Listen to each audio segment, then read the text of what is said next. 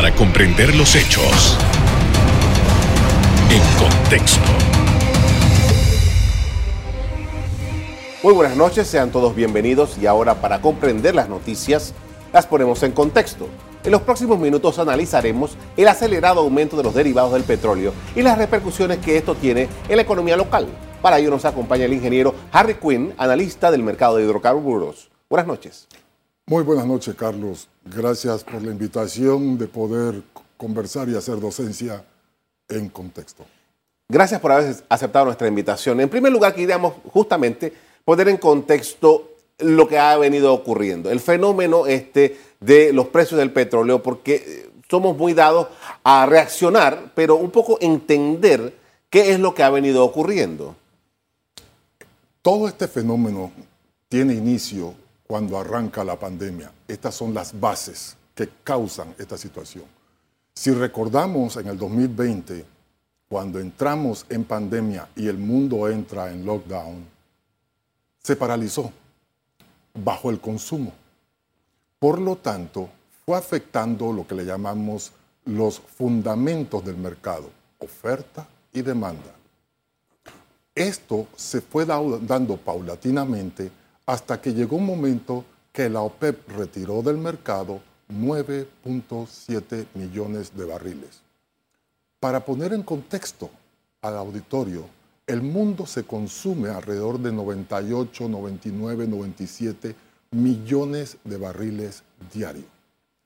A la OPEP retirar 9.7 millones, empezó, eh, eh, empezó a estabilizarse el precio porque recordemos hasta aconteció un fenómeno poco usual, raramente visto, donde decían que había hasta que pagar para guardarlo. A medida que llegamos a diciembre y sale el fenómeno de las vacunas, entonces esto crea un positivismo en los mercados, por lo que entonces a partir de enero empieza a subir el petróleo gradualmente. La OPEP no devuelve enteramente los 9.7 millones que sacaron. Por lo tanto, nos ha ido llevando a una situación de que al mantener un desequilibrio entre la oferta, que no es suficiente, contra una demanda que se va recuperando este, paulatinamente, nos deja sin suficiente petróleo para lo que consume el mundo. Ahora bien, eh, esto es un control eh, directo del mercado por parte de la OPEP. Sí, y, le, voy a, le voy a comentar que yo le cambio la palabra, le digo el cartel de la OPEP. Porque si bien es, es cierto, ellos no manejan toda la producción mundial, pero sí tienen su hegemonía. Entonces, la OPEP no ha querido porque obviamente están tratando de recuperar lo que dejaron de ganar en, durante el 2020 con toda esta situación de la paralización del mundo. Pero la OPEP, en la reunión de hace una semana, eh, su decisión fue poner 400 mil barriles en el mercado. y esto a petición del presidente Biden que le dijo, pongan más petróleo para, para poder equilibrar. Sin embargo, los fundamentos de oferta y demanda no están completos. En el mercado internacional no solamente es la OPEP un player, los mismos Estados Unidos de Norteamérica es el primer productor mundial. Recordemos que hace algunos años ellos pasaron de ser importador a ser exportador y autosuficiente. Sin embargo, eh, uno de los argumentos fue luego del huracán Ida. El huracán Ida les trajo algunas consecuencias que mermaron parte de sus facilidades de producción, por lo que ese es otro petróleo que hacía falta en el, mercado. Y el caso de Rusia, que, que debo comentarle a tu auditorio, que no solamente fue el petróleo, también fue el gas. El gas y por eso se dio la situación de Rusia con algunos de la Comunidad Económica Europea donde estaban ansiosos de que aumentara su, su oferta de gas. Entonces, el fenómeno de los precios que hemos tenido, sí, llegamos a niveles de hace siete años. Y el pánico que causa esto es que el mundo está en, una, en, franca, en intento de una recuperación post-COVID y con precios altos, pues es una situación muy difícil. Esto también debo mencionarte que tiene sus implicaciones geopolíticas y, tiene, y tiene además de eso una serie de presión sobre la economía mundial. Va a ser mucho más difícil. Pero ¿qué es lo que nos espera? Podemos argumentar que lo único que cambia es poner más petróleo en el mercado. Sin embargo, debo mencionarte de que este es un mercado muy volátil. Eh, lo que te quiero decir es que tú vas a ver días donde bajan precios y suben precios. Es, como decía uno de los analistas, es una montaña rusa. Y tratar de proyectar, cada institución tiene diferentes. Tú le preguntas a JP Morgan Bank cuál es su proyección y te dice en la banda de los 80. Le preguntas a otro banco y te dice, no, 120 dólares. Y otro te dice 100 dólares tiene muchas aristas, es decir, hay muchas variables. Lo que hoy vemos que sucede mañana es diferente. Ahora bien, eh, para los efectos nuestros aquí en Panamá, eh, estamos hablando aquí ahora de petróleo crudo, pero nosotros aquí en Panamá somos importadores de derivados ya. Aquí en Panamá no se, no se trae petróleo desde hace ya varios años. Eh, ¿Cómo juegan las refinerías y dónde Panamá compra este producto terminado para traer al país?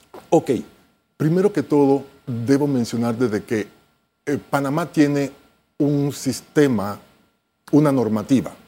La que rige todo esto es el decreto 36. Y dentro de ese decreto 36 estipula que Panamá te pone el precio del combustible, o sea, el gobierno tiene una fórmula y esta fórmula de paridad eh, contempla el promedio de 14 días para la compra de cada producto individual y, cómo se precia cada producto individual? Ok, para ponerlos en contexto, el, el diésel, el Panamá, se indexa, los tres productos, todos los productos que compra Panamá se indexa a un elemento que le llamamos a un proveedor de inteligencia de mercado. Este proveedor de inteligencia de mercado se llama Standard Poor's Global Platts. Entonces, en el lenguaje cotidiano usual decimos, ¿cuál es la publicación de Platts? Para el diésel, en este caso Panamá es Ultra Low Sulfur Diesel. Para el caso del jet fuel, para el, caso de las gasolinas, el super regular y para el caso del, eh, del diésel. Entonces, todos estos son elementos que día a día se publican y la Secretaría de Energía los tabula, los va poniendo para sacar el promedio. Y la gente se preguntará, ¿por qué el promedio? Esto es debido, eso se llama una administración de riesgo. Panamá tiene uno de los mejores sistemas, en la humilde opinión de este servidor, de la administración de riesgo, porque no tienes el fenómeno que tienes en Estados Unidos o en otros países de Centroamérica donde te cambian el precio de un día para otro. Aquí tienes, y ese promedio, ¿cómo funciona?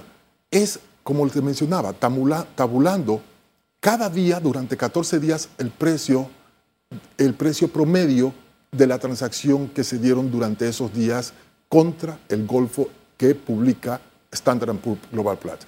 Teniendo ese promedio, entonces se le suma el costo de flete, el costo de seguro, el, el costo de almacenamiento, la utilidad de la, de la compañía importadora, el transporte terrestre, la utilidad del concesionario.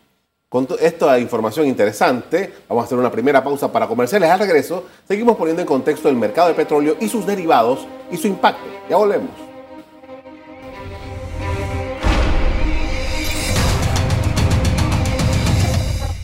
Estamos de vuelta con el ingeniero Harry Quinn, analista del mercado de hidrocarburos, contextualizando el alza de los precios internacionales del petróleo. Y uno de los elementos que, más eh, eh, sensación de impotencia causa a los consumidores. En mi caso particular, yo hace dos, tres días fui a la estación de gasolina y llenar el tanque de mi, carro, que me arrepiento a veces de haber comprado el carro que tengo, me costó 58 dólares. Gasolina super de 95 octanos. Eh, eh, eh, ¿qué, hago? Tengo que andar. Sí. ok, ese es uno de los elementos que, que yo le llamaría la frustración del consumidor. Pero, ¿qué sucede? eh, la información es poder. Cuando el consumidor le dan herramientas veraces donde él puede ver, eh, eh, educarse, aprender de cómo funciona esto, es un mecanismo de poder controlar esa frustración del, del consumidor. ¿Por qué? Porque mm, los cañones no es al gobierno que esté el anterior o el trasante anterior. No, eh, nuestro país no tiene ese poder de irle a decir a la OPEP, sube la producción. O nuestro país salir al mercado y decir, eh, véndeme a este precio. Es mercado.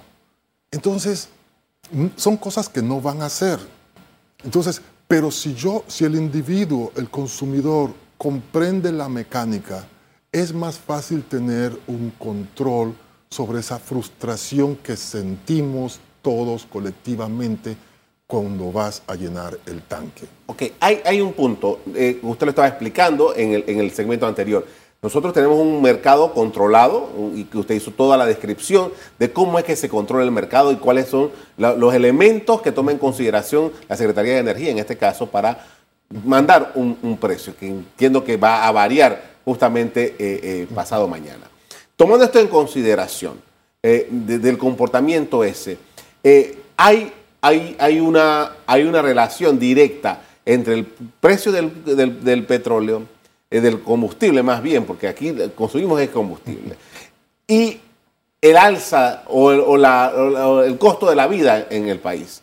esa relación, en esos elementos, de acuerdo con su visión, ¿cuán, cuán, alta o cuán baja o, cuál es la dimensión del impacto del precio del combustible en las otras actividades económicas del país? Ok, primero debo comentarte a la primera fase de la pregunta, eh, y esto sí, eh, para que sea tratar de ser lo más académico posible. En, en, términos normales de mercado, sí hay proporción entre el precio del petróleo y el precio del, del derivado del combustible. Pero hay situaciones, ya no anómalas del mercado, sino de variaciones del mercado, donde, aunque no te aumente petróleo, sí te sube un producto, por el principio que hablamos al, inicio, fundamentos de oferta y demanda. Ejemplo, siempre que llegamos la temporada de invierno, donde hay mayor, eh, eh, hay, las temperaturas bajan, se requiere calefacción, calefacción está basado en heating oil, heating oil está basado en, en destilado diésel, entonces vemos que nos sube el precio del diésel en esa situación. La otra es cuando entramos en la primavera o el verano, cuando salen de vacaciones eh, en Estados Unidos, porque recordemos que es uno de los consumidores más grandes del mundo. Entonces, la gasolina se nos aumenta y baja el diésel. Entonces, la respuesta a la primera parte es sí, sí, no, no. O sea, si hay proporcionalidad eh, en, situaciones usuales, pero cuando hay mucha demanda de un producto, tiende a subir. Además, hay otro elemento. Eh, hay refinerías que corren crudo, eh, no hay refinería, la mayor parte corren los crudos y, adaptan dependiendo de lo que va a ser la demanda. Un elemento que afecte a esta refinería, llámale daño, llámele incendio, llámele este, factores geopolíticos, llámele factores climatológicos, inciden en la producción y nos traen una distorsión que al final el consumidor es el, que paga. Sin embargo, este, en la situación, en, eh, cabe mencionar que la situación de la volatilidad del mercado sube y baja, sí vas a tener un cambio porque hubo unos fenómenos que acontecieron durante la semana que trajeron el posting, llamémoslo el posting, va a ser la publicación de ese día que fue que bajó. Y luego hubieron otros dos días que bajó, y otro día subió, y otro día bajó. Pero como es el promedio, se absorbe. Eh, han habido situaciones muy anómalas a nivel de país hace algunos años donde las, donde las autoridades toman la decisión y le piden a la compañía importadora hazme un corte para tratar de reflejar eh, eh, una baja en vez de 14 en 7. Entonces, esos fenómenos se pueden dar, pero les toman mucho tiempo de análisis y ponerse de acuerdo porque la mayoría de los que han, tienen un, un producto almacenado en un tanque lo tienen flotando el precio. Eso se realiza mediante un esquema de hedging y, en el, mercado de futuros. Ok. tengo que ir a un cambio comercial. Tengo como varias cosas que, se me están ocurriendo en el momento. Muy interesante. Es momento de hacer una pausa. Al regreso, seguimos analizando el mercado petrolero internacional y local. Ya volvemos.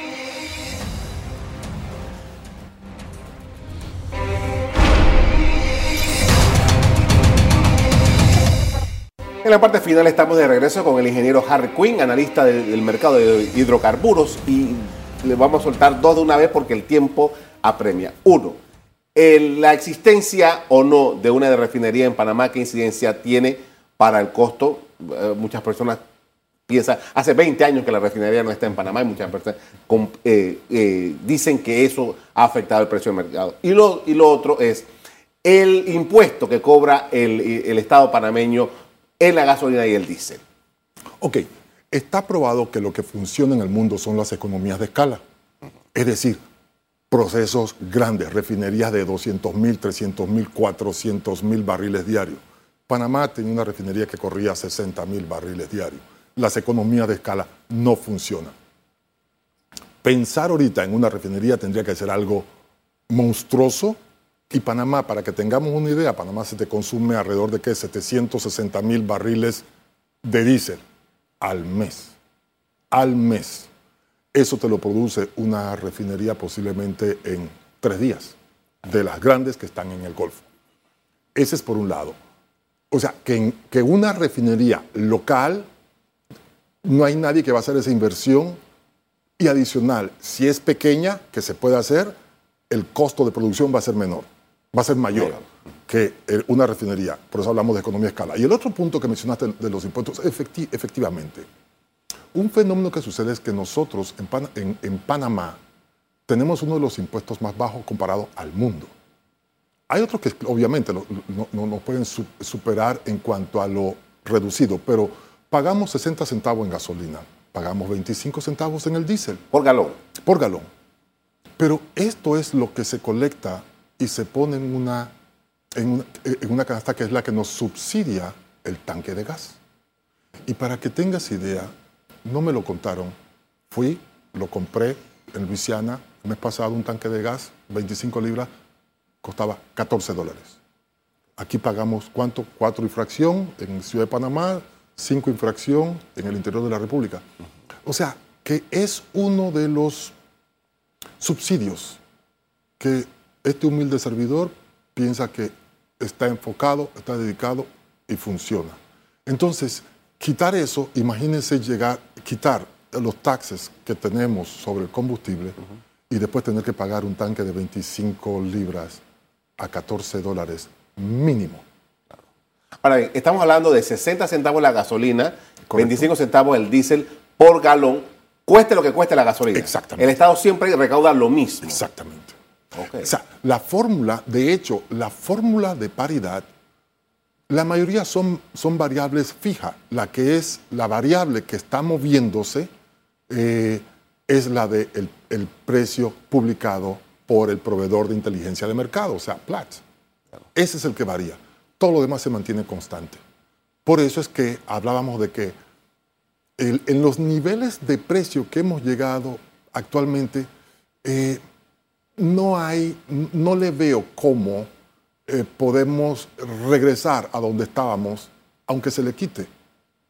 Ok, importante eso último que usted dice, porque eh, hasta creo que 2005, 2006, Panamá tenía una libre oferta y demanda en los precios de los combustibles, que, hubo un momento que se, se, dispararon los precios, que hubo que el gobierno de, creo que era el presidente Martín Torrijos, tuvo que entrar a regular el mercado con la explicación que usted nos hizo aquí al principio del programa.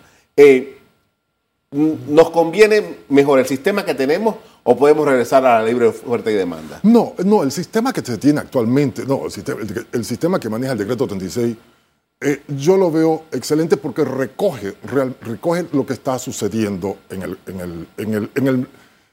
en el, mayor, uno de los mayores productores, Estados Unidos. Entonces, pienso que funciona.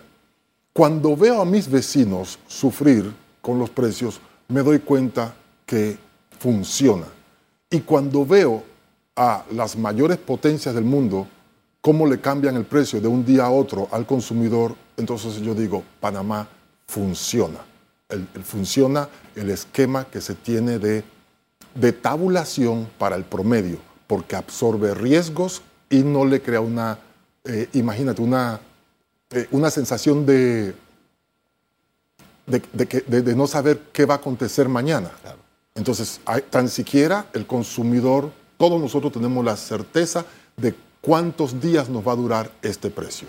Volvamos al mercado internacional, la geopolítica, eh, los intereses políticos, los intereses, los intereses de, las grandes compañías también petroleras que influyen en todo esto. Eh, ¿En qué momento nos encontramos? ¿Qué está pasando con esos grandes jugadores? Sí, hay, hay todavía, aquí hay dos fenómenos, varios fenómenos que están sucediendo simultáneamente. El, primer factor que a mí me llamó la atención fue que eh, Estados Unidos, con una economía muy débil, punto dos eh, de crecimiento, y precios caros del petróleo, me llamaba la atención que ellos no hiciesen uso de un recurso que tienen, que, es el, las reservas estratégicas de petróleo, que en este momento tienen 600 millones de barriles depositados ahí. Y que en su momento debo recordar que lo utilizó el presidente Obama y creo que lo utilizó el presidente Bush en, situaciones críticas del mercado. Y sin embargo no, lo, no, ha, no ha hecho uso, sino que le mandó el mensaje a la OPEP, suban la producción. Pero ahora comprendí por qué. Presidente Biden venía de Glasgow, entonces no era lógico dos discursos diferentes de, de tratar de proteger el medio ambiente y luego liberar reservas estratégicas de petróleo para ponerle en el mercado. Entonces, creo que ese puede ser uno, puede ser uno de los argumentos. El otro elemento es este, los factores de, de, producción que, que en buen panameños a veces me daba la impresión de que simplemente están recogiendo lo que no se pudo hacer en su momento, porque, pero tarde o temprano va el, el mundo está probado que no funciona a 140 dólares el barril, el barril que fue la experiencia que tuvimos hace algunos años. Entonces, ni siquiera llegar cerca. Entonces, creo que va a haber una salida. Creo que hay otros elementos que están contribuyendo eh, y que le llamamos eh, efectos psicológicos del mercado, este, donde yo eh, lanzo y digo, aquí la tengo, voy a abrir la llave, y entonces los demás empiezan a aflojar, porque si no perderían su cuota de mercado. Entonces, pero además de eso, este, los inventarios, los, inventarios que, tienen en el día a día trabajo, no reservas estratégicas, eh, te dicen, oye, hay poco, hay mucho. Y otro elemento que también puede, puede causar que se caigan los precios es el rebrote que en este momento empieza a haber en Europa. Que, que entonces para tu auditorio, eso se traduce en que va a bajar el consumo, por lo tanto, con la oferta que hay, el mercado se equilibra y baje el precio. Entonces, tenemos que ponerle el ojo al fenómeno que está sucediendo en Europa. Entonces, como te mencionaba, el mercado petrolero puede ser afectado y lo que sucede hoy, lo que digo hoy, mañana cambia y pasado también. El mercado es muy dinámico y puede sufrir eh, afectación por muchas de las variables que hemos eh, comentado anteriormente. Le agradezco mucho por habernos atendido esta noche para hablar de este tema tan importante y sobre todo poner en contexto el fenómeno. Muy amable. Gracias, Carlos. Muy amable.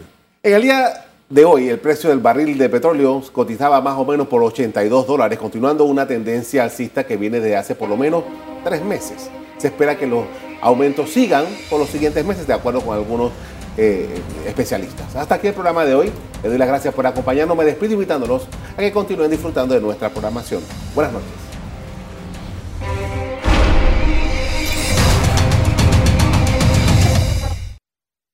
Revive este programa entrando al canal 1 de BOD de Tigo.